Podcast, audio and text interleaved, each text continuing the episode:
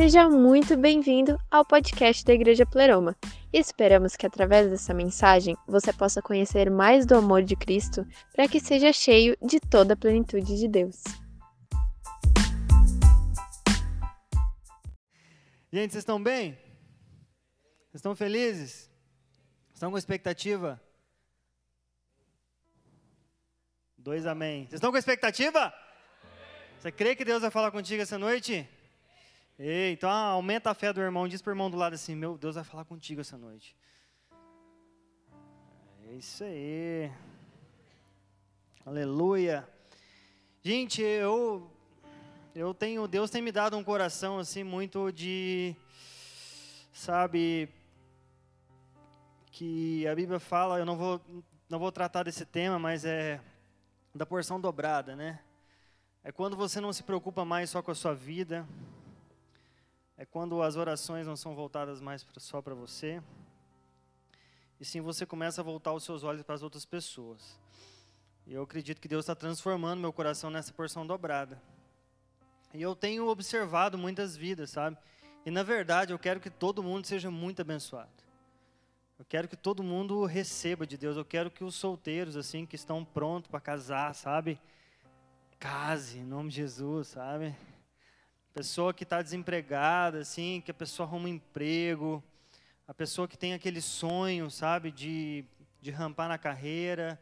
Eu, eu, tenho, eu quero isso para todo mundo. Eu quero de verdade, sabe? E eu tenho percebido algumas chaves que levam a pessoa a chegar lá. E algumas pessoas acessam essa chave e outras pessoas ainda não perceberam ainda que precisa de ter algumas, algumas práticas para que chegue lá. E a mensagem de hoje se chama Se Posicione. Diga para você mesmo, se posicione, cara. Se você quiser abrir lá em João, Evangelho de João, capítulo 2, versículo 2. Evangelho de João, capítulo 2, versículo 2.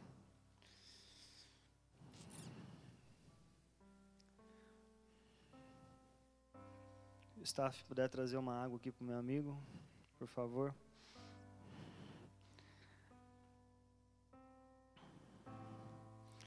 Diz assim: E foram também convidados Jesus e os seus discípulos para bodas, algumas versões casamento. E faltando vinho, a mãe de Jesus lhe disse: Não tem vinho. Disse-lhe Jesus: Mulher, o que, que eu tenho contigo? Ainda não é chegada a minha hora. Sua mãe disse aos empregados: Fazei tudo quanto ele vos disser. E estavam ali postas seis talhas de pedra para as, para as purificações judeus. E em cada uma cabia duas ou três metretas. Disse-lhe Jesus: Enchei de águas essas talhas. E encheram-nas até em cima. E disse: Tirai agora e levai ao mestre-sala. E levaram. Deus, em nome de Jesus, Pai, fala conosco essa noite. Fala através da minha vida.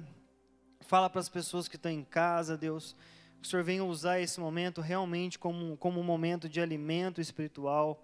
Deus, que não seja só palavras, Deus, em português que estão sendo faladas aqui, mas que a tua palavra, mas que aquela voz do céu venha penetrar os corações como uma semente. Deus, prepara as terras aqui, prepara os corações, para que esses corações sejam aptos a absorver essa palavra e gerar fruto, Deus.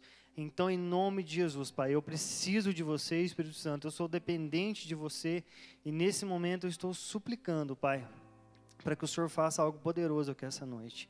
Em nome de Jesus, amém. Gente, eu gosto de extrair da Bíblia, né? Gosto de me aprofundar na Bíblia, não só pelo texto que está dizendo ali, mas pelos símbolos também que, que estão descritos a Bíblia não fala só através textual, mas ela fala de forma simbólica, ela fala de forma numérica. Tem várias coisas que estão no texto ali que apontam para outra coisa. Tá bom? Então, tem vários textos que você lê e quando você sabe o que aquilo significa, você pode extrair mais sabedoria de Deus. Por exemplo, todo texto que tem Jesus e uma mulher, e aquela mulher, dependendo da forma com que ela está posicionada, representa a igreja. Vinho rep representa a presença de Deus. e representa outras coisas que eu vou falar. Então eu vou falar de forma simbólica para que a gente extraia mais da Bíblia. Amém? Tá de boa? Então tá. Jesus foi nessa boda e Maria chega para ele e disse assim: Jesus, deu treta, acabou o vinho. E tinha que ter vinho. Imagina você num casamento, imagina você numa festa e acaba os comes e bebes. Como é que você se sentiria? Provavelmente Maria era parente daquela pessoa que estava se casando, porque ela se sentiu responsável por aquilo. Então, estava numa festa, estava num momento de que deveria estar tá tudo em ordem e de repente acaba aquilo que não poderia ter acabado. E Maria imediatamente vai para Jesus. Essa passagem fala muito comigo porque é, muitas vezes na nossa vida a gente é, está diante de circunstâncias que muitas coisas acabam. Muitas vezes em nossas vidas nós estamos diante de uma tragédia na nossa vida. Acabou o emprego, acabou o casamento, acabou a saúde, acabou. E eu vejo que uma, uma, uma chave para que muitos de nós recebam de Cristo é o mesmo sentimento que foi gerado em Maria.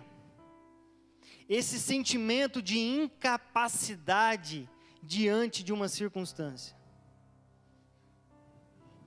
Lembro-me eu que um pouco antes de eu me converter, um pouco antes de eu entregar minha vida para Jesus, um pouco antes de eu, de eu realmente é, começar a caminhar com Deus, eu já tinha ido visitar alguns GCs, tinha ido visitar algum culto, mas eu não estava decidido ainda.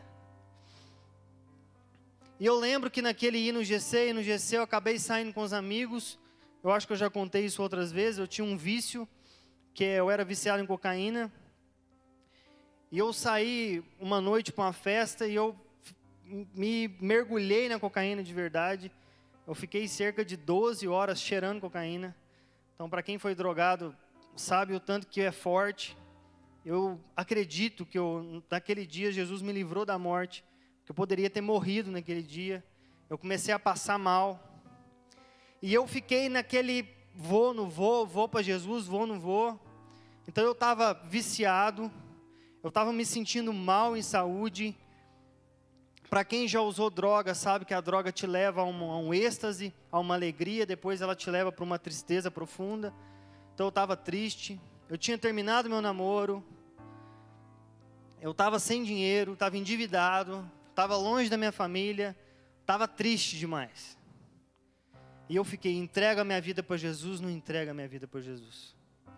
Eu lembro que no meu quarto, assim, eu pensei assim, Deus, eu te quero muito, mas eu acho que eu ainda consigo sair dessa sozinho. Eu acho que eu ainda consigo com as minhas forças.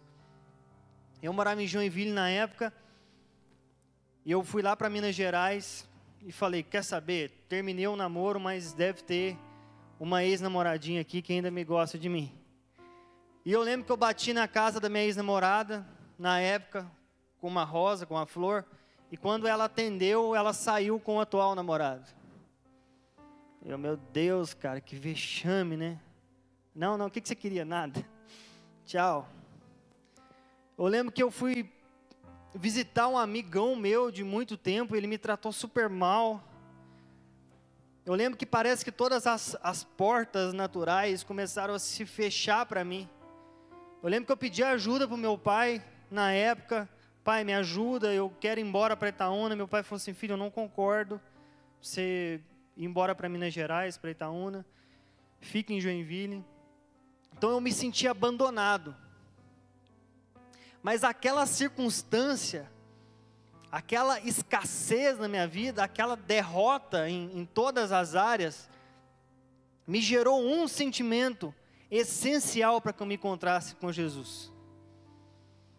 Eu não consigo resolver os meus problemas caminhando da forma que eu caminho. Ei.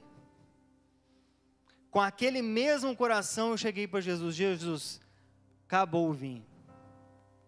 Sabe por que muitos de nós a gente não encontra Jesus? Porque a gente vai com o coração da autossuficiência. A gente ainda está com a esperança de que os nossos caminhos vão resolver os nossos problemas. Eu não culpo vocês, não. Porque às vezes a gente é treinado na vida para ser assim. Às vezes a gente é emancipado desde criança a ser responsável, a ser adulto. Tem aqueles pais que falam, dá um pedala Robin, vai, mano, te vira. Não culpo vocês, não. Mas esse coração de autossuficiência faz com que a gente não vá para Jesus pedindo aquilo que acabou na nossa vida. É um se render sincero. Eu não consigo mais. Acabou o vinho. É quando você reconhece que o Senhor Jesus é responsável por coisas que você não consegue fazer por conta própria. Que a minha e a sua humanidade tem limite. Então, esse sentimento de impotência gera um clamor. Esse sentimento de impotência parece que abre um espaço no nosso coração. E é justamente o espaço suficiente para Jesus entrar e fazer alguma coisa. Às vezes a nossa vida está derrotada, está destruída, mas a gente está cheio da gente ainda. Eu acho que vocês vão concordar comigo. Quase todo roteiro de filme é a mesma coisa. Os primeiros 7, 10 minutos, o filme ele vai apresentar os personagens, né? Vamos dizer que o meu personagem do meu filme é o Jack. Vai apresentar o Jack. O Jack vai andar de bicicleta, o Jack vai lavar o cachorro, o Jack chega atrasado no trabalho, vai tomar um café, só para que você se identifique com o Jack, você prestar atenção no filme e você sentir a mesma coisa que o Jack sentiu no filme. Aí depois que o filme apresentou o personagem, ele vai apresentar um problema. E vamos dizer que o meu filme fictício, que parece com vários que você está lembrando aí, é o Jack não se dá bem com o filho dele. Se separou da mãe, e ele não fala com o filho dele, o filho dele não fala com ele, aquele relacionamento estranho. Aí daí o Jack tem uma ideia de voltar a falar com o filho dele. Só que ele tenta de uma forma mentirosa, uma forma errada, antiética. Aí ele até consegue. Aí num determinado ponto do filme você fala assim, meu, que legal, tá tudo dando certo. O Jack tá falando com o filho dele, eles estão amigos. Você fala, meu, o filme tá legal. Andam de bicicleta, lava o cachorro, toma café junto. Aí num determinado ponto do filme, o filho resolve que o pai tentou fazer as pazes com ele de uma forma mentirosa. Aí parece que o filme acaba ali. Aí gera em nós um sentimento de: meu Deus, será que vai acabar o filme assim? Acabou. Ih, descobriram que o Jack mentiu. É assim ou não é? É, né? Aí alguém lá, um tipo um amigo dele de infância, fala: Jack, você tentou da maneira errada, Jack. Mas vai atrás do seu filho, isso é o que importa. Aí ele vai. Aí pega uma bicicleta, pega qualquer coisa, corre, corre, chega no aeroporto lá. Aí descobre que o filho dele já entrou no avião. Aí ele se ajoelha, chora muito, fala: Desculpa, filho, porque o pai não queria ter feito dessa forma, não sei o quê. Quando ele se levanta, olha para trás, o filho perdeu o voo. Ele, vocês estão se identificando? Aí ele vai abraça o filho assim, fala: Nossa, uau. Irmão, a Bíblia nos faz sentir a mesma coisa. Quando você começa a ler a Bíblia, a Bíblia te apresenta você como personagem de uma história e apresenta Jesus. Aí você começa a querer seguir Jesus, e você começa a querer seguir Jesus às vezes do seu jeito. Aí você começa a sentir uma sensação de incapacidade diante dos seus problemas. Você até tenta resolver, só que você não consegue. Aí quando a sua vida está destruída, Jesus é essa situação no final do filme que resolve por você.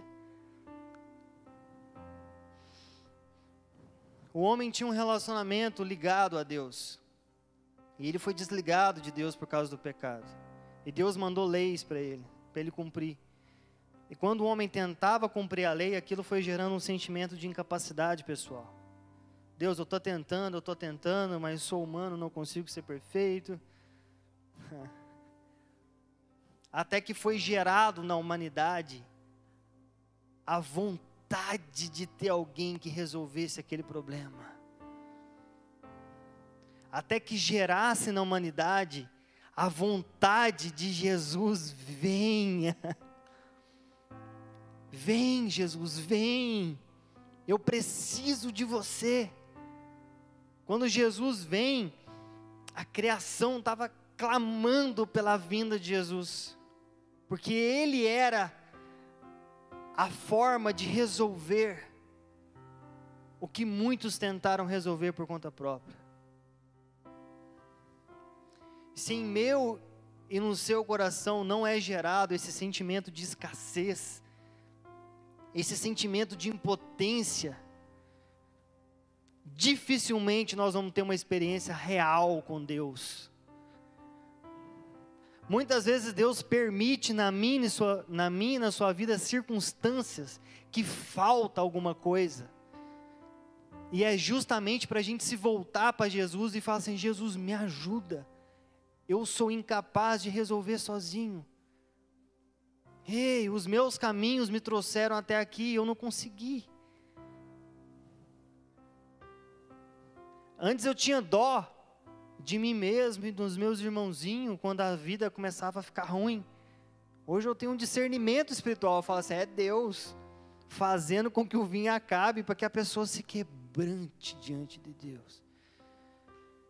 Está entendendo?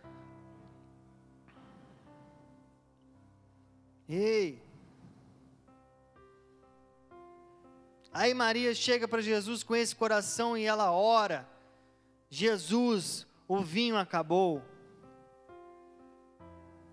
Certo, ótimo posicionamento.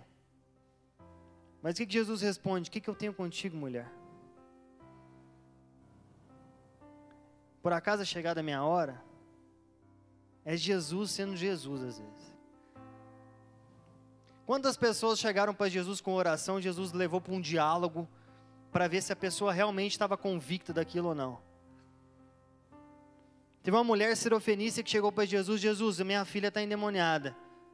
Aí ele, ah, eu só dou pão para os que sentam na mesa, que são os filhos. Ela, mas o cachorrinho também come. Então tá bom, sua filha está curada. Muitas vezes Jesus não nos responde a nossa oração de primeira. Gera o clamor, mas vem aquele vazio gera um clamor, mas não acontece na hora. Maria não ficou mimimi com a resposta de Deus. A minha vida esses dias, gente, está parecendo um ping-pong. Toda raquetada está me levando para a mesa. Tem várias circunstâncias assim que eu estou levando umas, umas raquetadas, né? Umas, tá, umas. É meu discipulador me falando algo forte. É Deus falando algo forte. É a minha esposa linda falando algo forte. Mas eu tenho aproveitado todas as raquetadas da vida para me levar para a mesa. Para a mesa de relacionamento com Deus, para a mesa de relacionamento com a igreja. Eu tenho deixado um pouco de mimimi. A maioria das coisas da minha vida não foram respondidas só com orações, mas foram respondidas com posicionamento.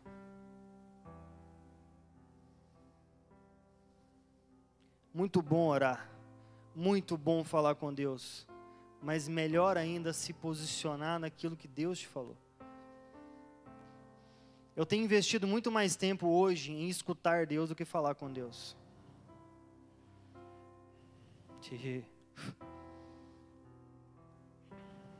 Se posicionar. Eu lembro que eu que eu estava em Joinville, fiquei um tempo lá. E eu vim para cá, para Caxias do Sul, e Deus começou a falar várias promessas para minha vida. Eu quero te abençoar, quero te dar um casamento, eu quero te prosperar no seu trabalho, eu quero te prosperar no meu relacionamento contigo, no seu ministério. Deus falou tudo para mim, Deus falou exatamente tudo. Sabe quando Deus fala e você fica com aquilo no coração, só que não acontece? Eu não sei você, mas eu fico chateado. Gente, por que, que Deus falou então? E quando a gente recebe uma profecia que não se cumpre? Pior ainda, a gente fala, mas será que foi mesmo Deus? Deus falou várias vezes, teve, acho que umas cinco pessoas sonharam que eu vou ser pai. Eu já, eu, nossa, a minha filha já existe no coração de um monte de gente. Deus falou, profeta veio, falou, pai espiritual, amigo, orou, orou, orou, orou. Mas veio aquele monte de promessa, mas eu e minha esposa a gente não está grávido ainda. Só que eu já virou uma chave no meu coração. Se Deus quer para mim, se eu estou orando não está acontecendo, o que, que eu tenho que fazer, Deus? Qual que é a posição que você quer que eu tome? E quando eu estava em Joinville, eu vim para cá, Deus falava assim, filho, eu tenho muita coisa para ti. E não é por falta de oração, e não é nem por falta do meu querer na sua vida, mas é falta de posicionamento seu. Você não se posiciona. Deus falava que tinha algo para mim em Caxias, que tinha algo para mim aqui, mas eu gerava esperança no coração dos meus pais em Minas Gerais que um dia eu ia voltar para lá. Eu gerava esperança no coração de um crushzinho lá na, em Joinville que um dia eu ia namorar com ela. Eu cria que Deus ia fazer algo para mim em Caxias, mas na verdade as minhas atitudes não condiziam com aquilo que eu cria. Então, na verdade, eu não cria, porque eu não me posicionava.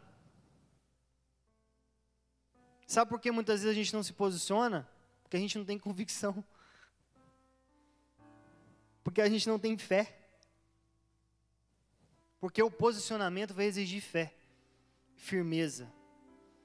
Eu fui para Minas e falei assim, pai, eu estou comprando um apartamento em Minas. Gente, o meu pai é o meu amigão. O meu pai é um, é um dos caras que eu mais admiro na vida. Eu amo demais meu pai. Só que eu tinha um respeito por ele, assim, meio que de medo, sabe? Não, vai que eu vou falar com o velho e ele me dá uma de atravessado.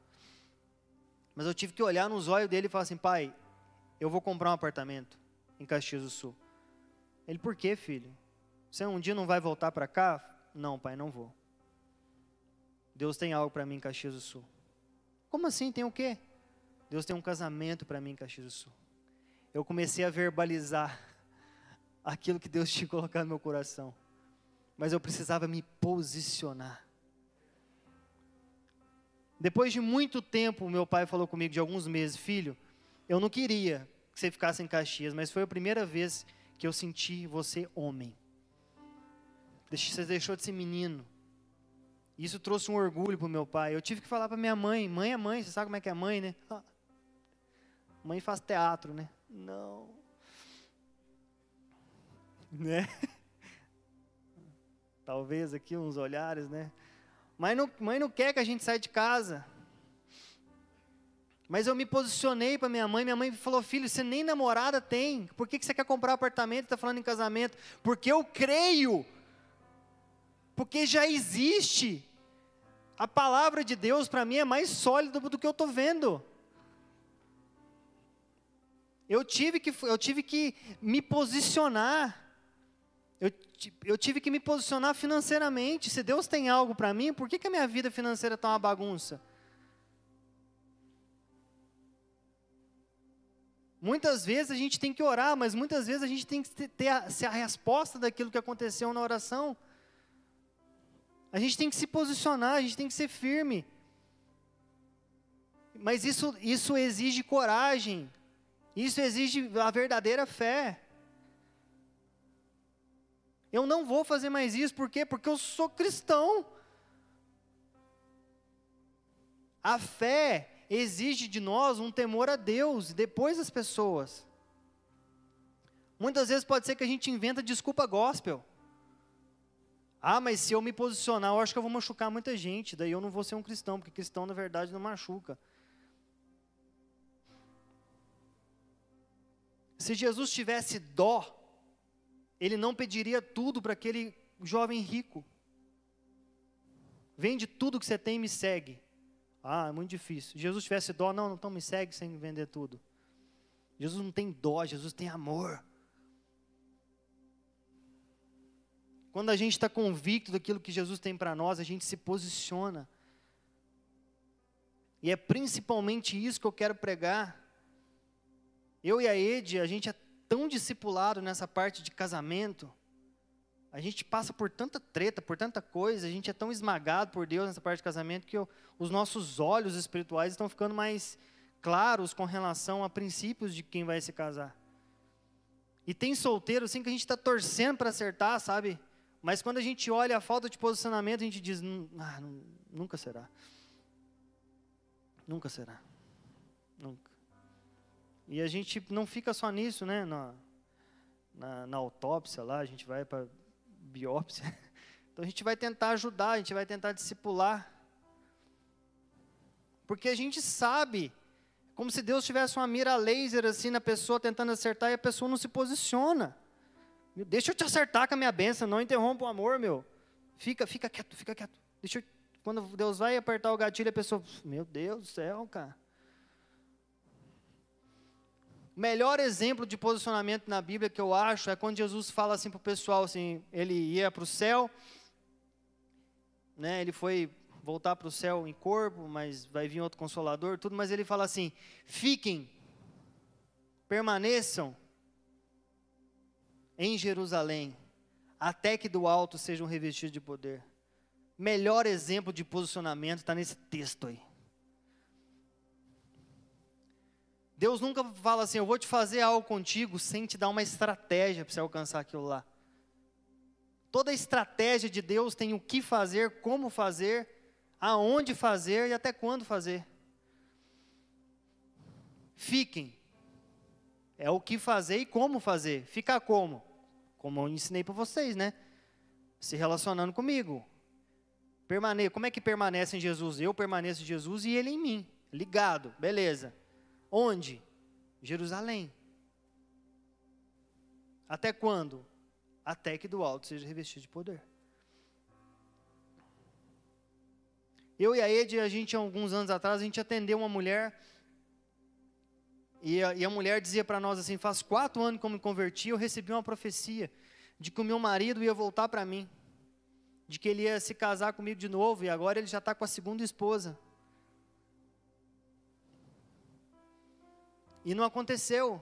Eu falei, irmã, você ficou apegada na promessa, mas você não prestou atenção na posição que Deus te deu. Você ficou apegado no, no que Deus iria fazer no final das contas, mas você não prestou atenção na estratégia do processo. Deus tinha um casamento para mim, glória a Deus que chegou na minha vida, Edmar, eu te amo. Deus é bênção através da sua vida. Mas eu tive que me comportar como homem casado, solteiro. Eu tive que virar homem antes de acontecer. Deus tinha diversas coisas para fazer na minha vida, mas eu tive que me posicionar em santidade. Deus tinha, Deus tinha diversas coisas para fazer no meu trabalho, mas eu tinha que me posicionar como um bom funcionário. Eu tinha que chegar no horário, eu tinha que respeitar meu chefe. Eu tinha que criar raízes no meu trabalho. Deus tinha um monte de bênção financeira para acontecer na minha vida, só que eu tinha que me posicionar. Eu, eu acredito na, na, minha, na minha cabeça, pode, é uma heresia, mas eu acredito que o cartão de crédito é o devorador em pessoa. Irmão do céu, Falei, cara, eu não sei gastar dinheiro. Eu, eu, sempre devia, era sempre negativo. Um dia eu falei, eu tenho que fazer alguma coisa. Eu tenho que me posicionar. Eu cancelei o cartão de crédito. Irmão, né? Eu acho que foi, aconteceu que nem Estevão. Deus estava sentado no trono, mas ele levantou. Mano, acho que Jesus falou assim, mano, Dessa eu não esperava, mas deixa eu contar uma historinha, como se fosse assim. Dessa eu não esperava. Você me fez levantar do trono aqui, porque, nossa. Irmão, eu comecei a. O voo estava pesado. Eu, eu joguei para fora todas as cargas que não tinha propósito.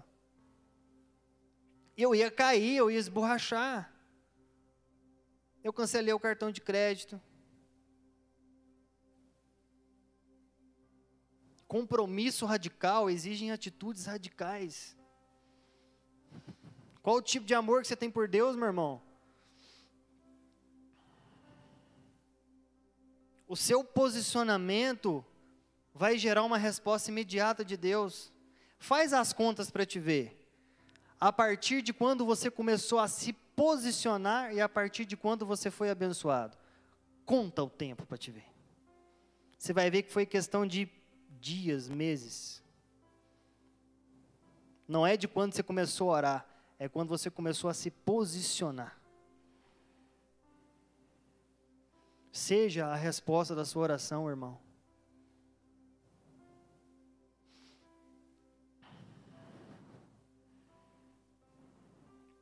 Pergunta para o irmão do lado assim: você está feliz ainda?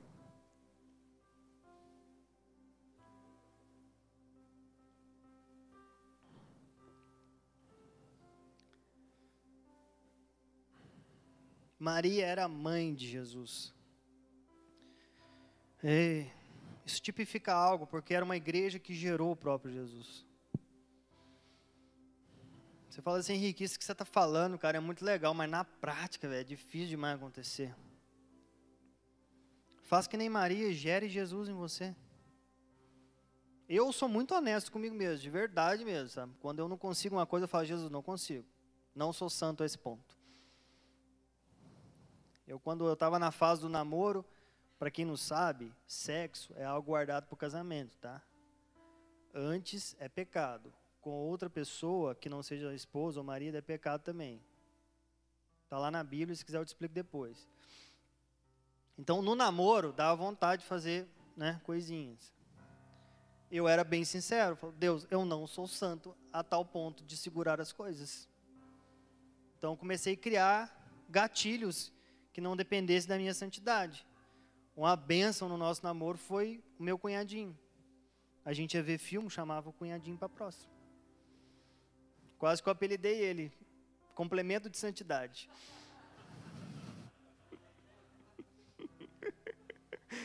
Irmão, eu fui sincero. Não, não consigo. Deus não espera Deus não, Deus não está à procura de adoradores perfeitos, mas adoradores verdadeiros. Eu fui verdadeiro com Deus. Tem muita coisa que eu sei, Deus, eu não consigo.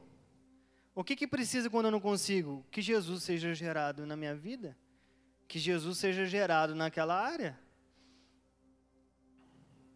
Irmão, teve uma época que eu estava com tanta, sei lá, eu estava tão mal assim com Jesus, eu estava numa crise tão forte, eu estava com raiva de tudo. Nossa, eu não queria mais nada com Jesus. Estava na fase que eu estava tão me sentindo humilhado por Deus, sabe? Eu falei, meu Deus, cara. Nossa, cara, eu, eu sou o vaso quebrado, triturado, moído, passado no jato de granalha, voltou surrado. Nossa, eu era o vaso mais vaso, assim. Estava me sentindo o olho esquerdo, a remela do olho esquerdo da barata. Esse era o meu sentimento sobre mim. Eu estava muito mal, eu estava me sentindo. Mas era um processo que Deus estava me fazendo passar por humilhação. Eu falei, Deus, eu de verdade, eu não te amo, não, Deus. Eu posso até falar, Deus, eu te amo, mas aqui, Deus, eu não te amo, porque tá ruim, tá osso. Aí eu falei, cara, eu preciso gerar Jesus na minha vida. Eu comecei a orar em línguas. Orar em línguas não é resposta do que o Espírito Santo está fazendo por você somente. Oração em línguas é uma prática que você pode trazer racionalmente. Paulo falava lá da armadura de Deus, no final ele assim, ore a todo tempo no Espírito. Então, oração em línguas é para você praticar mesmo. E eu comecei a colocar como metas, porque a oração em línguas diz que você edifica você mesmo. Você vai crescendo no seu espírito. E eu comecei, Deus, eu vou ter uma meta então. Eu vou orar seis horas por dia em língua. Quem acha que eu cumpri? Fiz, né? Nem, nem lá. Mas tá bom, às vezes você lança a meta numa Ferrari, mas pelo menos você chega no Fuca. Mas eu, eu não, eu vou orar em línguas então. E começava a orar em línguas. Xaralabaraba, chora. Onde é que eu posso orar em línguas que eu não passo vergonha? No carro, dirigindo. Só, se você for motorista de Uber, não. Mas se você está no carro, é um lugar. É daqui até lá, 10 minutos. Oração em línguas. Beleza, qual mais lugar oração em línguas? Ah, eu trabalho em indústria. Indústria, às vezes, eu estou de máscara, é aquela barulheta. Parece uma escola de samba, né? Indústria. Meu, ninguém vai me escutar orar em línguas aqui, viu? Eu estou de máscara, estou tudo parecendo um. E eu. canta lá, Mano, e foi começando a gerar Jesus em mim, cara. Comecei a gerar Jesus. Eu falei, é, nossa, começando a sentir uns arrepios, começando a sentir diferente. Mano, eu, eu, na verdade, por dentro, meu espírito estava fraco. Como é que eu ia enfrentar os desafios? Foi um processo que eu tive gerar Jesus. Gerar Jesus naquela área, gerar Jesus. Mano, se Jesus crescia em estatura, graça e conhecimento, isso aponta muita coisa. O fato de Jesus ter entrado na nossa vida não significa que ele, que ele adquiriu a estatura que ele tinha que ter dentro de nós. Pode ser que Jesus entrou num certo nível na nossa vida. Deixa ele crescer. Crie um ambiente favorável para o crescimento de Jesus na sua vida. Gere Jesus na sua vida. Invista no seu tempo de oração. Invista na sua leitura bíblica. Sabe o que eu fiz agora recentemente? É até difícil falar isso, né? porque não é pecado, não, mas vamos dizer, eu, eu tomei essa decisão. Eu parei de ver jornal. Eu parei. Notícia eu vejo só de vez em quando na internet. Falei, cara, agora é Sky News, cara. É, sabe? É notícia do céu. Porque eu estou crendo muito mais nas notícias da terra do que no, daquilo que eu leio na Bíblia. Então vou começar a substituir. Eu comecei a ver menos jornal, ver menos notícia, más notícias, e comecei a me focar no Evangelho. O Evangelho significa boas notícias. Tem muitas coisas na minha vida que eu tenho que substituir para gerar. Substituir o meu tempo de lazer. Não é pecado descansar, não é pecado ter entretenimento, mas a gente tem que ter discernimento.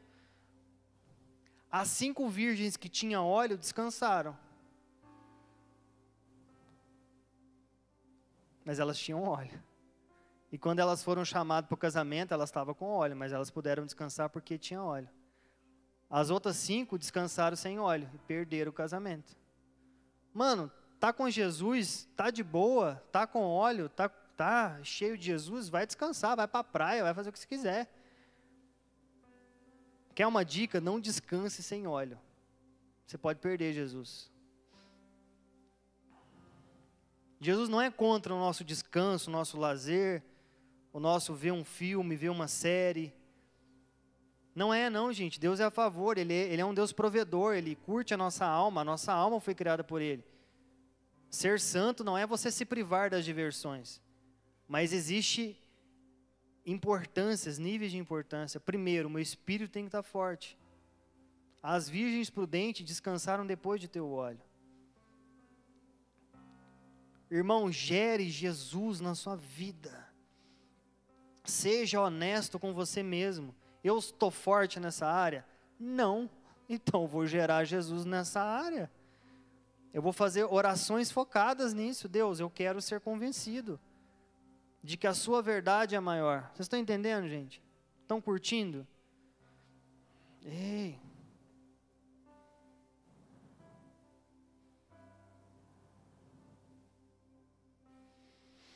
Eu estou curtindo.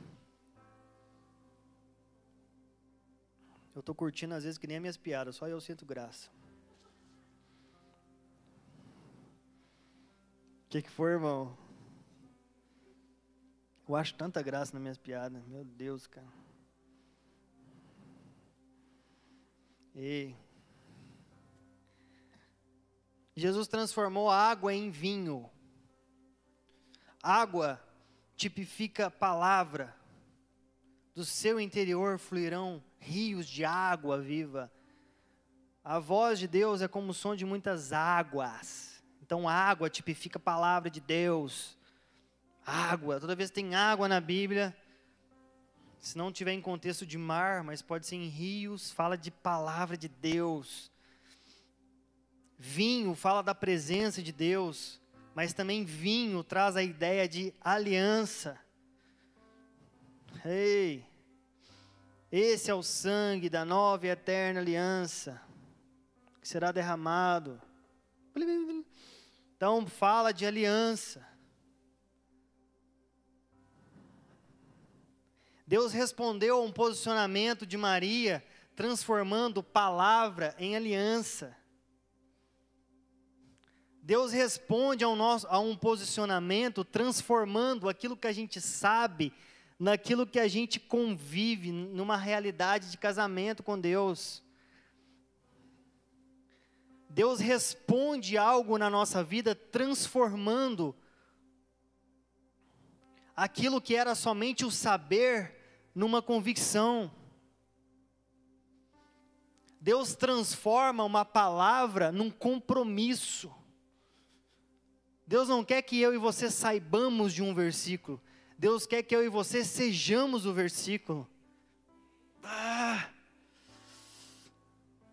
porque aquilo não é mais palavra, aquilo agora é compromisso, é aliança faz parte do relacionamento com meu noivo, faz parte do relacionamento com meu pai. Não é mais por saber de Bíblia, mas é por viver Bíblia, por fazer parte do meu relacionamento.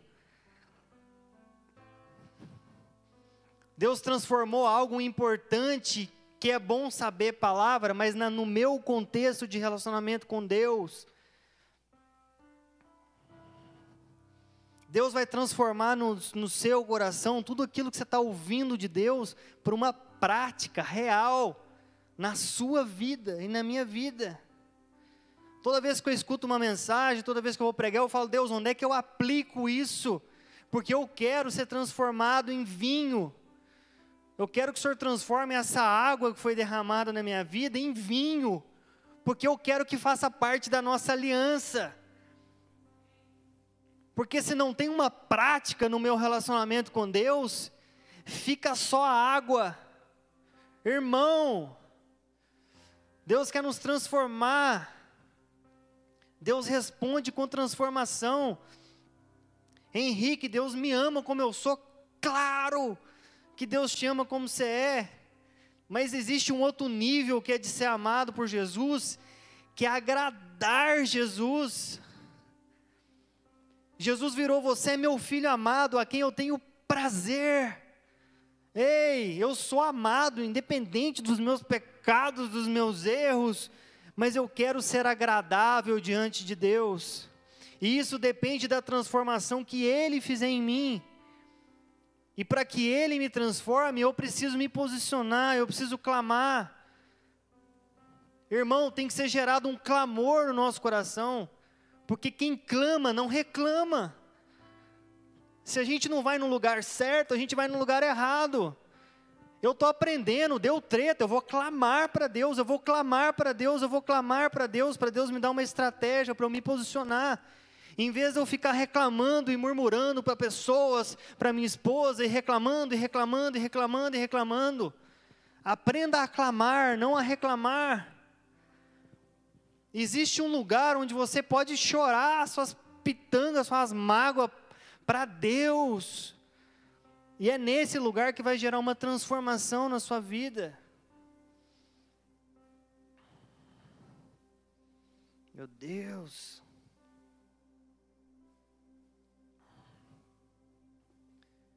Nossa. Queimei agora. Tá difícil voltar.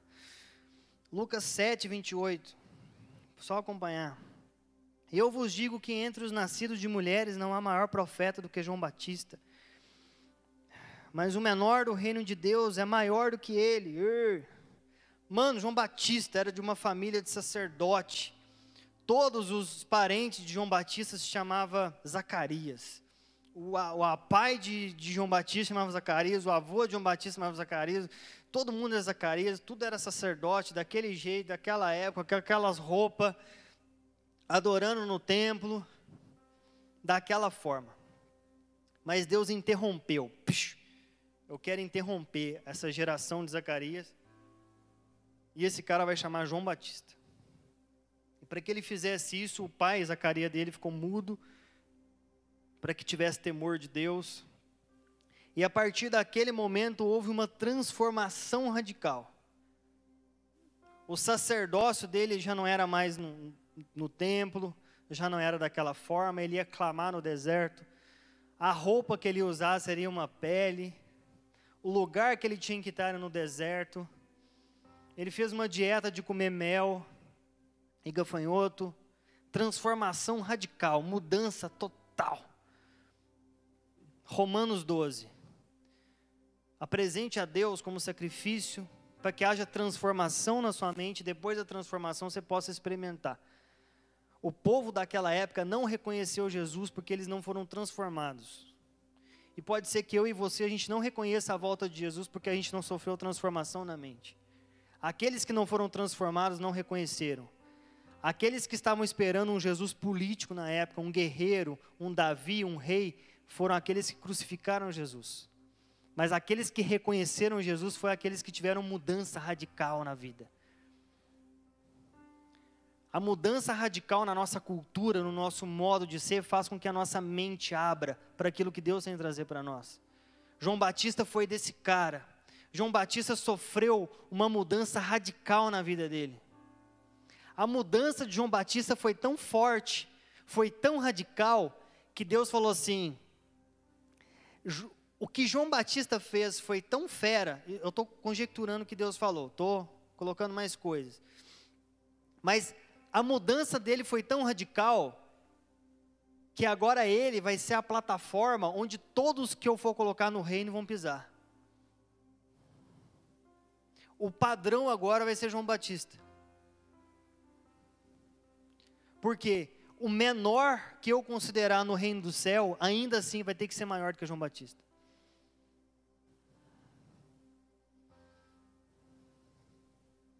João Batista, a transformação dele abençoou a minha geração e a sua. A nossa transformação é o melhor que a gente pode fazer para o próximo. A nossa transformação é o melhor presente que a, que a gente pode deixar para a nossa para a geração futura que vem depois da gente. A sua e a minha transformação é o melhor que a gente pode, fazer para os irmãozinhos que vão vir na pleroma. Porque o, o que a gente rompeu e o que a gente é abençoado vai ser o um mínimo para a geração posterior. O melhor presente que eu e você podemos dar para Caxias do Sul é a nossa transformação. E a transformação é o que eu era e o que eu sou hoje.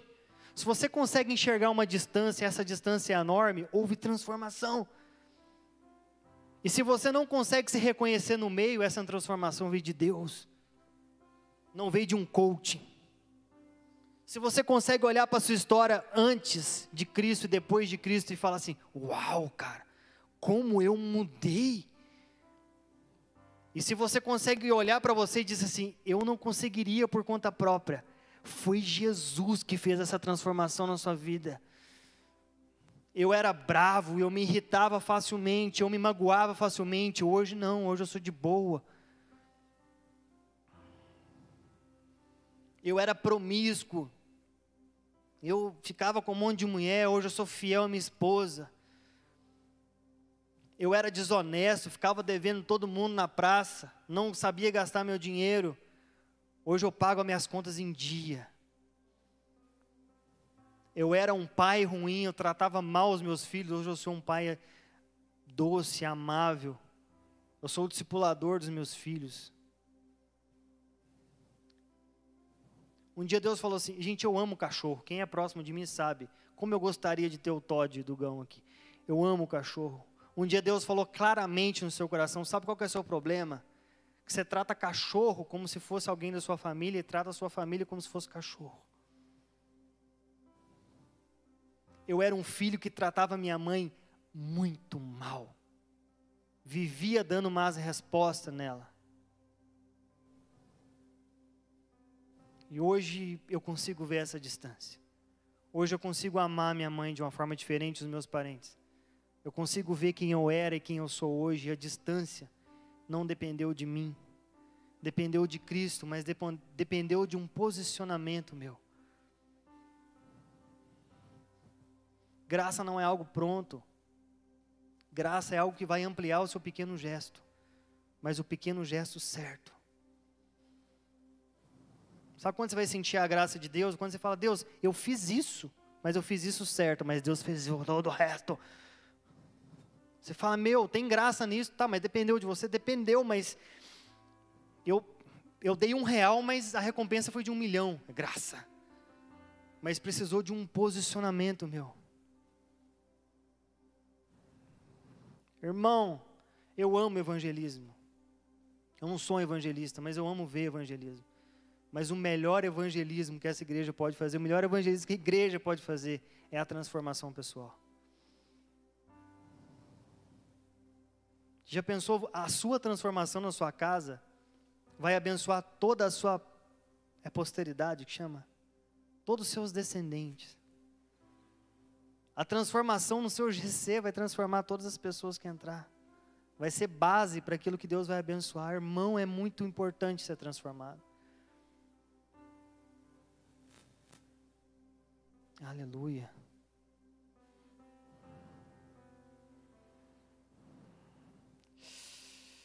Eurabachuri canta lamaramaçu.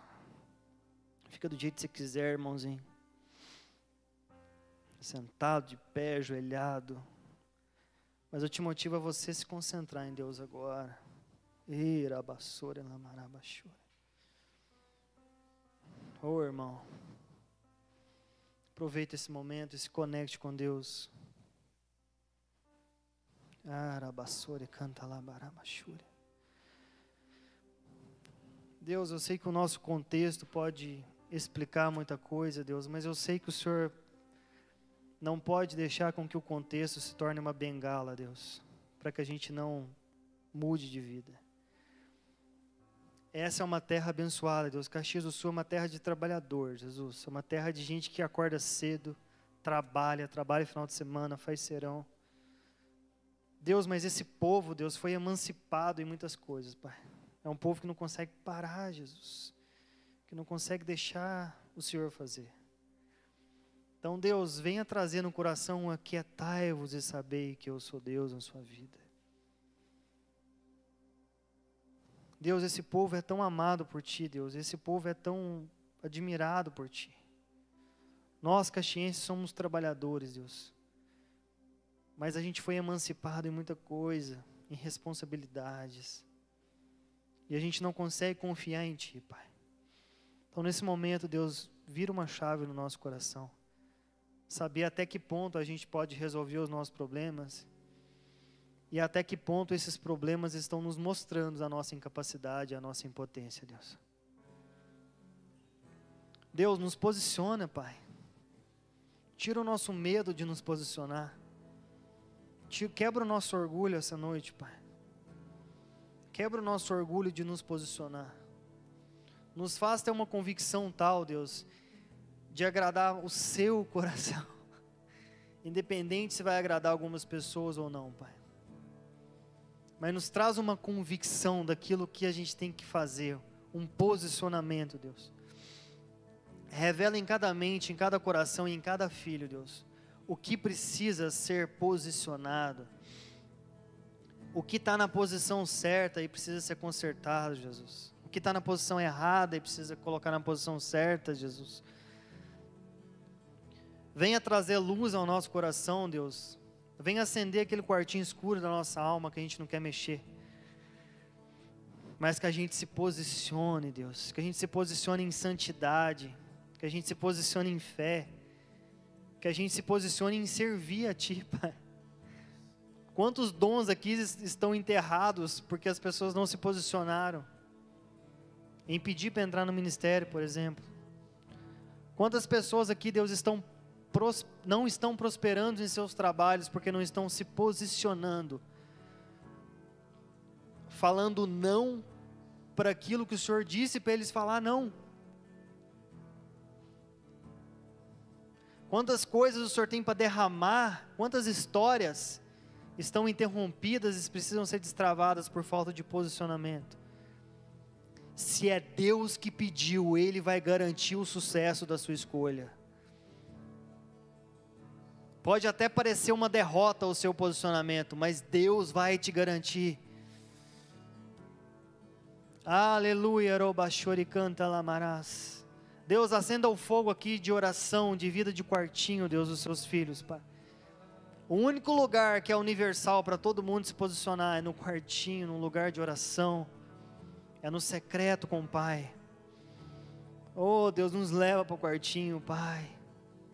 E quando a gente chegar lá no quartinho, Deus, cativa o nosso coração para a Tua presença, Pai. E e venha transformar, Deus, a tua igreja, promessas em realidades, Deus. Venha transformar potenciais em sucesso. Venha transformar sementes em árvores aqui essa noite, Pai. Venha transformar sonhos, Deus, em realidades, em projetos concluídos, Deus. Venha transformar, Deus, o que as pessoas sabem da Bíblia, para aquilo que elas vão praticar da Bíblia, Senhor Deus. Venha tirar do pensamento, Pai, e descer para o coração, meu Senhor. Eu oro para que essa noite, Deus, aqueles que estão posicionados venham ter uma transformação de vida, Deus. E que a primeira transformação seja gerar um verdadeiro clamor, que a verdadeira transformação seja colocar as pessoas direcionadas no lugar certo, Pai. Eu oro para as pessoas que estão em casa também, Deus, que haja um posicionamento, Pai. Que haja um posicionamento, um compromisso radical, Pai, da tua presença. Um temor pela tua presença. Oro bachori canta lamarás. E para as pessoas aqui que não estão tendo fé o suficiente para não gerar escolha, venha trazer, Deus, uma ilustração na mente dessa pessoa, Pai, daquilo que o Senhor tem para ela. O Senhor está derramando, eu estou vendo aqui gotas. Eu estou vendo gotas sobre vida de irmãos, e essa gota vai vir em forma de revelação do seu futuro. Ei, Deus está revelando o futuro aqui. Deus está revelando o futuro. Eu estou vendo gotas caindo. Ora, choricanta lamarás sei. Eu estou vendo Deus esclarecendo. Eu estou vendo Deus dizendo: você vai chegar lá. Você vai chegar lá. Se você confiar em mim no meio do caminho, eu vou te colocar lá. Ora, oh, canta lamarabachori.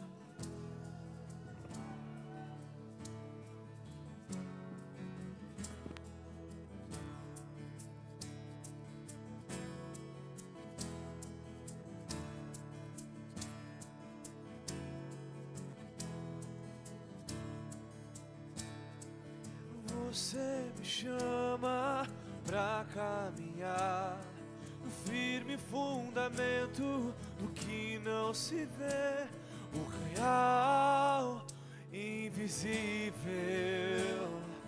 que me faz ir além do que é tangível. Não pelo que vejo, mas pelo creio eu. Fixo os meus olhos no autor e consumador da minha fé, não pelo que vejo, mas pelo que creio eu. Fixo os meus olhos no autor e consumador da minha fé,